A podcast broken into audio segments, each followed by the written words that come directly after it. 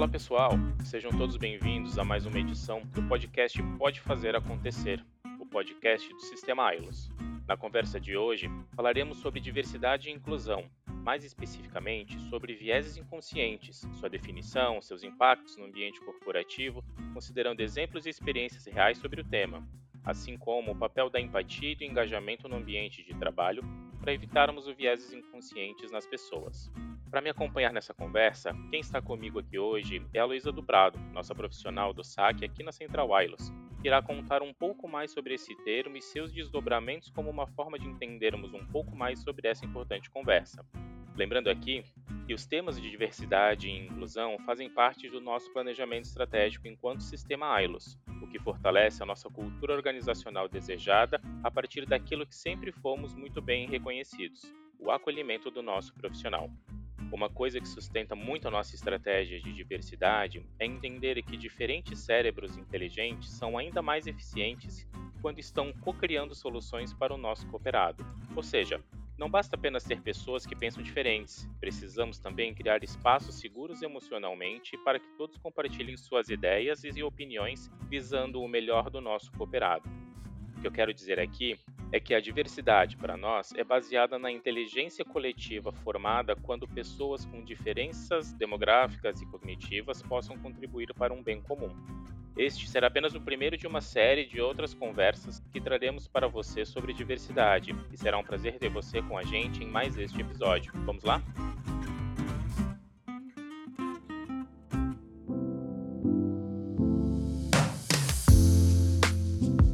Luísa, a iniciarmos a nossa conversa e colocarmos o termo vieses inconscientes na mesa para todos estarem na mesma página, como poderíamos defini-los?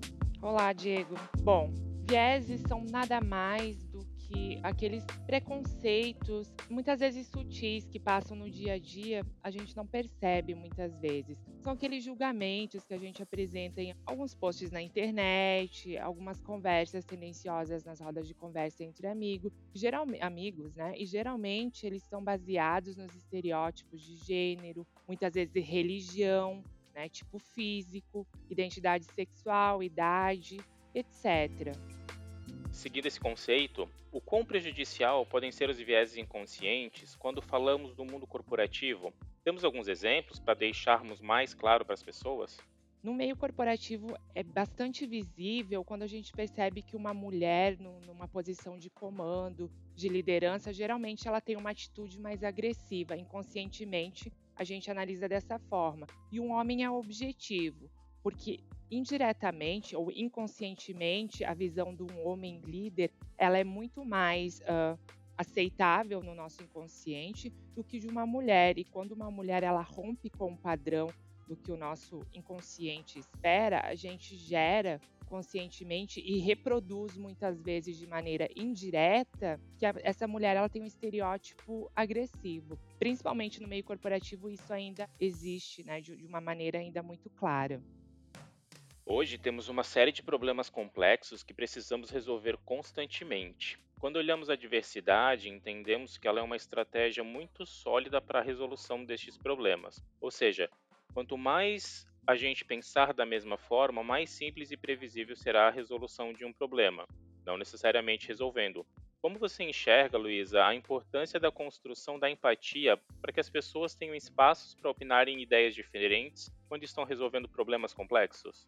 Certo, Diego. Então, a questão de fazer um esforço uh, consciente, né, de praticar essa questão da empatia é uma prática que fortalece o hábito e os padrões que vão sendo modificados. A autoconsciência, a curiosidade de, conhecer o universo alheio, de se pôr no lugar dele, né? Ele realmente ele valoriza de uma maneira que a gente observa o mundo de uma forma mais diversa e consegue interagir, né? A gente não vive então num mundo isolado, a gente consegue ah, lidar melhor com as questões diversas.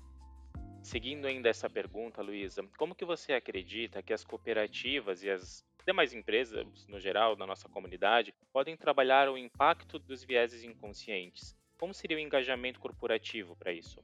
Talvez a primeira questão é realmente, né, desculpa a redundância, mas é questionar, né? É sempre questionar as primeiras impressões, os primeiros hábitos, né? que ocorrem dessas reproduções. Isso com, acontece com a gente, né, nós, como seres atuantes dentro da cooperativa, como colaboradores, como a estrutura da cooperativa em si. Não é algo que vai ser realmente que é ou será uh, isolado, parte de um conjunto, né, de um contexto de, de integração e levar esse debate, né? Até onde eu deixo esses vieses interferir no meu dia a dia? Eu estou reproduzindo?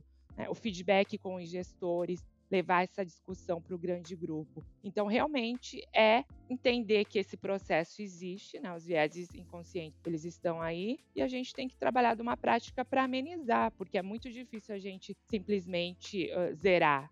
A gente não vive numa perfeição, numa simulação, mas sim a gente entender quais são os que mais interferem negativamente no meio corporativo e trabalhar coletivamente para melhorar isso. Pessoal, finalizamos aqui mais uma edição do nosso podcast. No papo de hoje, falamos um pouco sobre os vieses inconscientes que tanto influenciam as tomadas de decisões do nosso dia a dia e que poucas vezes são percebidos. É exercício constante que todos precisamos nos atentar para promover espaços seguros e o acolhimento necessário para que todos possam falar, contribuir e construir um mundo melhor pelo cooperativismo. Espero que tenham gostado. Nos vemos no próximo episódio. Abraços e até mais.